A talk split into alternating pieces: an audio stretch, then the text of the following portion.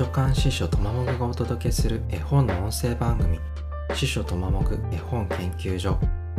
大人にこそ読んでほしい絵本を紹介しながら絵本にまつわるトピックなどを発信していく番組です。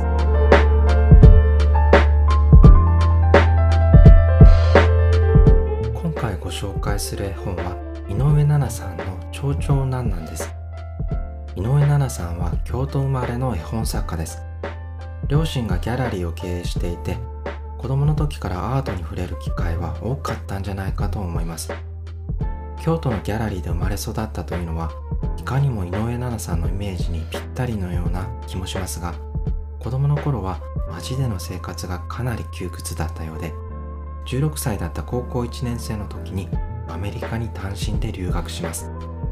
留学先のアメリカで通っていた公立高校は美術の教育が盛んでそこでみっちり絵を学んでます。で高校3年の夏休み明けに帰国してそこからバタバタ進路を決めて大阪の外国語大学に進みます。大学を卒業後はハウスメーカーや商社の仕事などを転々として24歳の時にフリーになってます。それに武蔵野美術大学の生活環境デザインコースでも学んでるんですけどその間もなんならアメリカの留学中からずっと個展で絵を発表し続けてます。日本ではご両親のギャラリーでも絵を発表してます。それから2014年に「最後の像」という初の絵本を出します。井上奈々さんは環境保護や動物保護にも強い関心を持っていて虎像保護基金という野生動物の保護団体とのつながりができるんですけど広く知ってもらう活動の一環で絵本を書くことになったといいます。なのでそういうきっかけがあったからこそ絵本を書いたのであって特別絵本作家になりたかったという感じでもなさそうです。絵本も数あるアートの表現方法の一つといった感じでそれだけがやりたいわけではないのだと思います。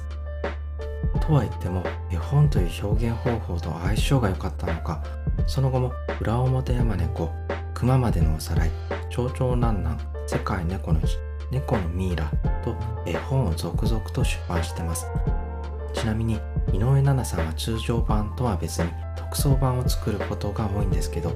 熊までのおさらいの特装版は2018年にドイツの世界で最も美しい本コンクールの金賞を受賞しました。この世界で最も美しい本コンクールはドイツのライプツヒで毎年開催されている国際的なコンクールで各国のブックデザインのコンクールで受賞した作品だけが対象となってます。なので国内で賞を取った優秀な作品がいわば各国の代表となってその中から世界トップレベルの作品を選ぶというものです。2018年はそんなえりすぐりの作品だけで33カ国608作品がエントリーしてますので文句なしに快挙と言えます。本のデザインや素材印刷それから機能性とか物としての本の美しさが非常に高い評価を受けるところに井上奈々さんの絵やストーリーだけじゃない本全体をアートとして差し出してみせるこだわりの強さを感じます。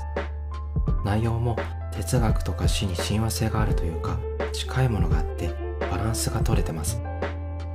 さて蝶々なんなんですが2018年に茜書房から出版された絵本です。黄色が印象的な絵本であまり書き込んでないシンプルで大胆な筆さばきが特徴です。色は少ないんですけどカラフルで明るくて美しい絵本です。それからバタフライエフェクトという現象が蝶々なんなのテーマとなってます。バタフライエフェクトっていうのはバタフライ効果とも言うんですけど気象学者のエドワード・ローレンズという人が講演のテーマに取り上げたのが最初とされてます。ブラジルの蝶のたった1回の羽ばたきでもテキサスでハリケーンが起こるという例え話がバタフライエフェクトです。要するに取るに足らない小さな出来事が後々とんでもない大きな出来事につながっていくということです。蝶々なんなんでも蝶々の羽ばたきが発端となるんですがとても牧歌的な連鎖を引き起こしていきます。羽ばたきで熊が目を覚まして驚いたカエルが川に飛び込んで釣り針に食いつこうとしてた魚は間一髪で難を逃れ釣りの少年は諦めて帰っていくという感じです。その蝶々の羽ばたきの奇跡が奇跡って通った後という意味の奇跡ですがその奇跡が一本の線で全ページにわたってつながってます。とても幸福感のある蝶々の一日ですが最後はある形となって自分に返ってくることになります。自分の羽ばたきが自分にどう返ってくるかは知りようもないし説明のつけようもないです。まさにそれが一生というものなのだろうと思いました。というわけで今回ご紹介したい本は井上奈々さんの「蝶々なんなん」でした。次回も大人にこそおすすめしたい本や絵本にまつわるトピックなどをご紹介したいと思います番組を気に入ってくれた方はフォローしてくださると嬉しいです。